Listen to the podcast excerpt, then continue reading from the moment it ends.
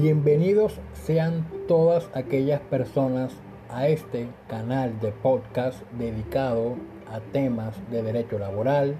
seguridad social y de derecho constitucional llamado Academia Laboral.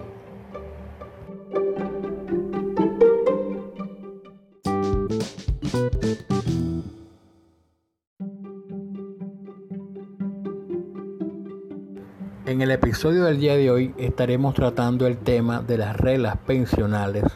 establecidas a través de pactos o convenciones colectivas y lo establecido en el párrafo segundo y tercero del Acto Legislativo 01 del 2005 que modificó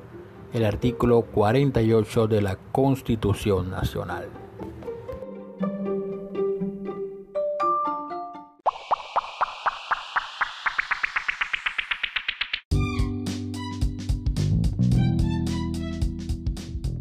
Para poder desarrollar la temática hay que poner en contexto qué es aquello que señalan el parágrafo segundo y el parágrafo transitorio tercero del acto legislativo 01 del 2005 que, reiteramos, fue una reforma constitucional que se le hizo al artículo 48 de la Constitución Nacional. Pues bien, el párrafo segundo señala que a partir de la vigencia del presente acto legislativo no podrán establecerse en pactos, convenciones colectivas de trabajo, laudos o actos jurídicos algunos condiciones pensionales diferentes a las establecidas en las leyes del Sistema General de Pensiones. Y por su parte, el párrafo transitorio tercero del mismo acto legislativo establece que las reglas de carácter pensional que rigen a la fecha de vigencia del, eh, del acto legislativo, contenidas en pactos, convenciones colectivas de trabajo, laudos o acuerdos válidamente celebrados, se mantendrán por el término inicialmente estipulado. En los pactos, convenciones o laudos que se suscriban entre la vigencia de este acto legislativo y el 31 de julio del 2010 no podrán estipularse condiciones pensionales más favorables que las que se encuentren actualmente vigentes y en todo caso perderán vigencia al 31 de julio del año 2010.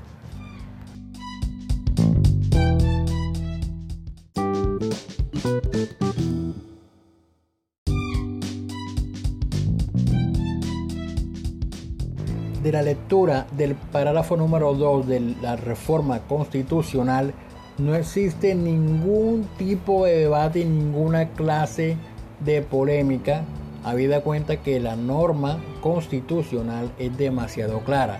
A partir de la vigencia del acto legislativo 01 del 2005 no podrán establecerse en pactos, convenciones colectivas, laudos o actos jurídicos condiciones pensionales diferentes a las establecidas en las leyes del Sistema General de Pensiones. Es decir, a partir del 25 de julio del 2005, fecha en que entró en vigencia la reforma constitucional, no se podía establecer reglas diferentes a las que están establecidas en la ley 100 con la modificación que se le introdujo con las leyes 797 y 860 del año 2003. Es decir, para las pensiones de vejez, la edad 62 años para los hombres, 57 años para las mujeres. Tiempo de servicio 1300 semanas cotizadas. Si es pensión de vejez, perdón, si es pensiones sobrevivientes, 50 semanas cotizadas durante los últimos 3 años anteriores al fallecimiento y si es pensión de invalidez también las 50 semanas cotizadas antes del fallez, antes de, la calificación del estado de invalidez. Así que acerca de ese punto no existe ninguna controversia por cuanto la norma es una norma prohibitiva de que no se pueden señalar normas pensionales diferentes a las que están señaladas en la ley 100 con las modificaciones antes mencionadas.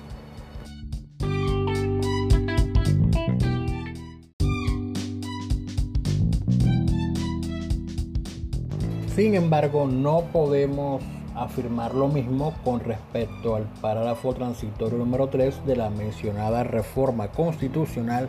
habida cuenta de que al leer la reforma constitucional, por un lado, se establece que todas las disposiciones colectivas relacionadas con reglas pensionales mantendrían su vigencia hasta el término inicialmente pactado, que eso incluye a su vez el término de las prórrogas automáticas señaladas en el artículo 478 del Código Sustantivo del Trabajo. Y por otro lado, expresa que todas aquellas convenciones colectivas que se establecieran entre la fecha de expedición del acto legislativo 01 del 2005, recordamos que fue el 25 de julio del año 2005, y el 31 de julio del 2010 no podrían ser más favorables que las que estuvieran entonces vigentes y que en todo caso perderían vigencia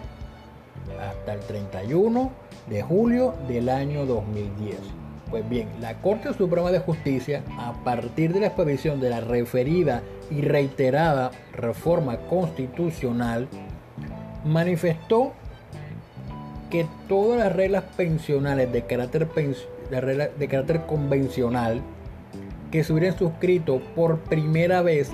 antes de la expedición del acto legislativo 01 del 2005, con la expresión término inicialmente pactado, hacen alusión al tiempo de duración expresamente acordado por las partes. De modo que si ese término estaba en curso al momento de entrar en vigencia el acto legislativo, ese convenio colectivo regiría hasta cuando finalizara aún cuando fuere posterior al 31 de julio del año 2010 y con referencia a la prórroga automática que reiteramos habla el artículo 478 del Código Sustantivo del Trabajo establece la misma Corte Suprema de Justicia que si venía operando antes de la expedición del acto legislativo 01 del 2005 continuaría rigiendo, pero que en todo caso esa prórroga automática perdería vigencia cuando llegara el límite, la fecha límite constitucional, es decir, hasta el 31 de julio del año 2010. Sin embargo, ese criterio de la Corte Suprema de Justicia fue variando con el paso del tiempo y con la llegada de nuevos magistrados, en el sentido que por una parte el término inicialmente pactado no puede ser, no extenderse más allá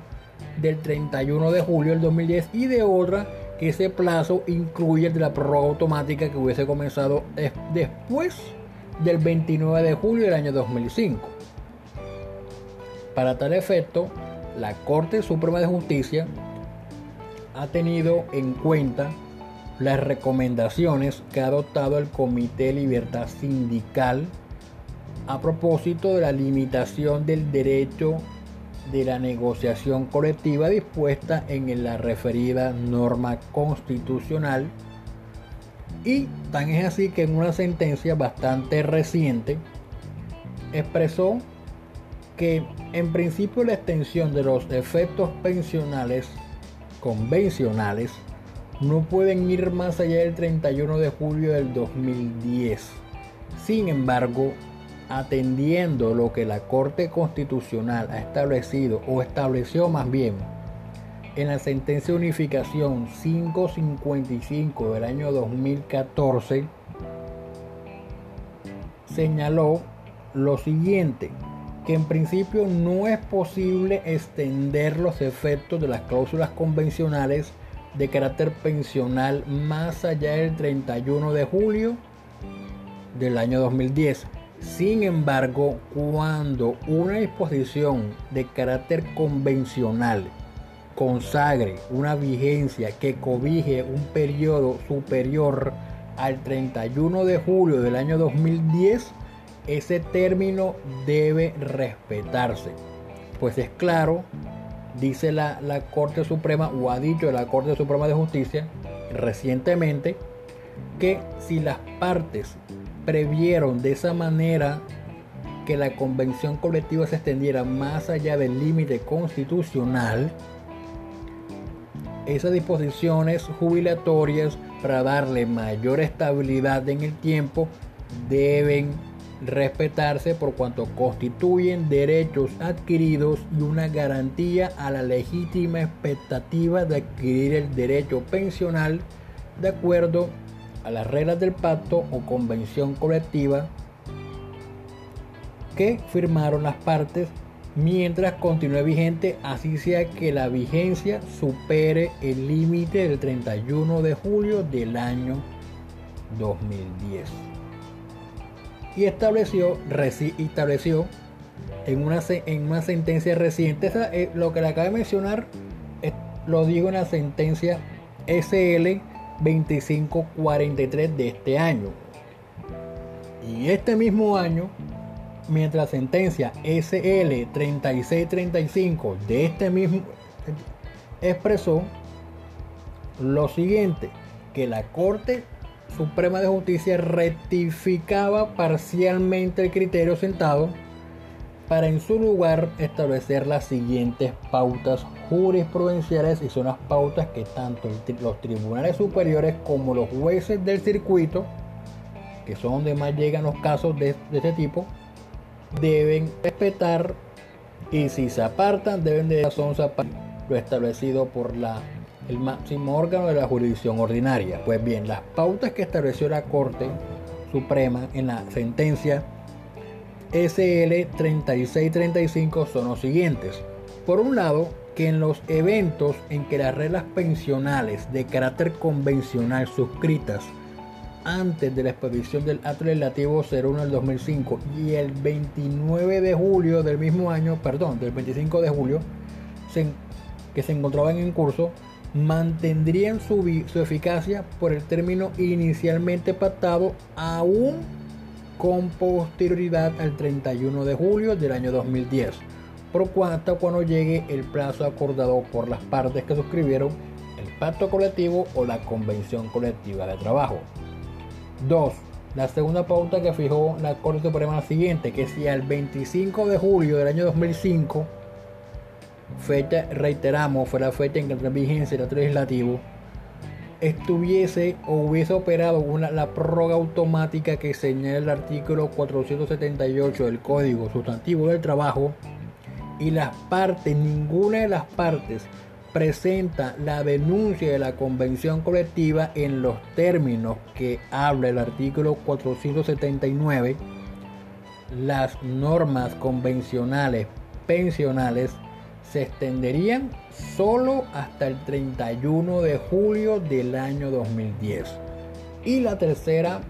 pauta jurisprudencial que señaló la Corte en la última sentencia, reiteramos en la SL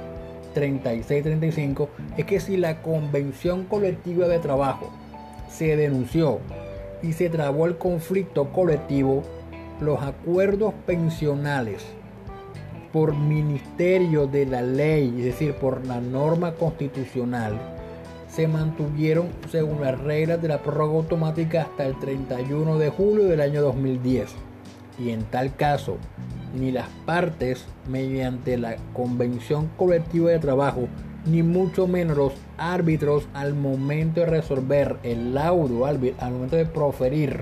el laudo arbitral, podían establecer condiciones más favorables a las previstas en el sistema general de pensiones entre la fecha en que entró en vigencia el acto legislativo, es decir, el 25 de julio y el 31 de julio del año 2010. Entonces, esas fueron las tres pautas que señaló la Corte Suprema recientemente en la SL 3635 con respecto al término inicialmente pactado y la vigencia de las reglas pensionales convencionales que iban a perder vigencia a la fecha límite del acto legislativo 01 del 2005. Así que esperemos que haya sido claro con la explicación, haya sido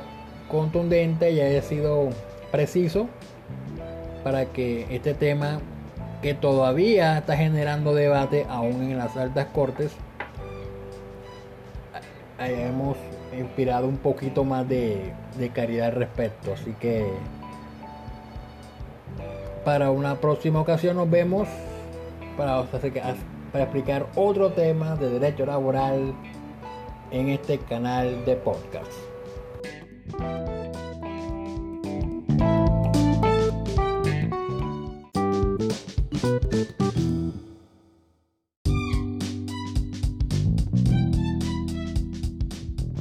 Antes de dar por finalizado este nuevo episodio en este canal de podcast, los invito a que le den favorito en la plataforma de Anchor y le den seguir en la plataforma de Spotify donde se está publicando también este, este podcast para que estén pendientes y les salga cada publicación que se haga en este canal. Al igualmente los invito a que se suscriban al canal YouTube de Laboral. Den clic a la campanita para que YouTube les notifique de cada video que se publique al respecto acerca del tema de derecho laboral y de seguridad social en el respectivo canal. Y los invito a que ingresen también a la plataforma de blog llamado Academia Laboral para que estén pendientes de cada publicación escrita que se haga en esa en esa plataforma. Al igual que los invito a que ingresen a la página de internet osadiajurídica.com porque cada vez están generando mucho más contenido de diversos temas relacionados con el mundo del derecho.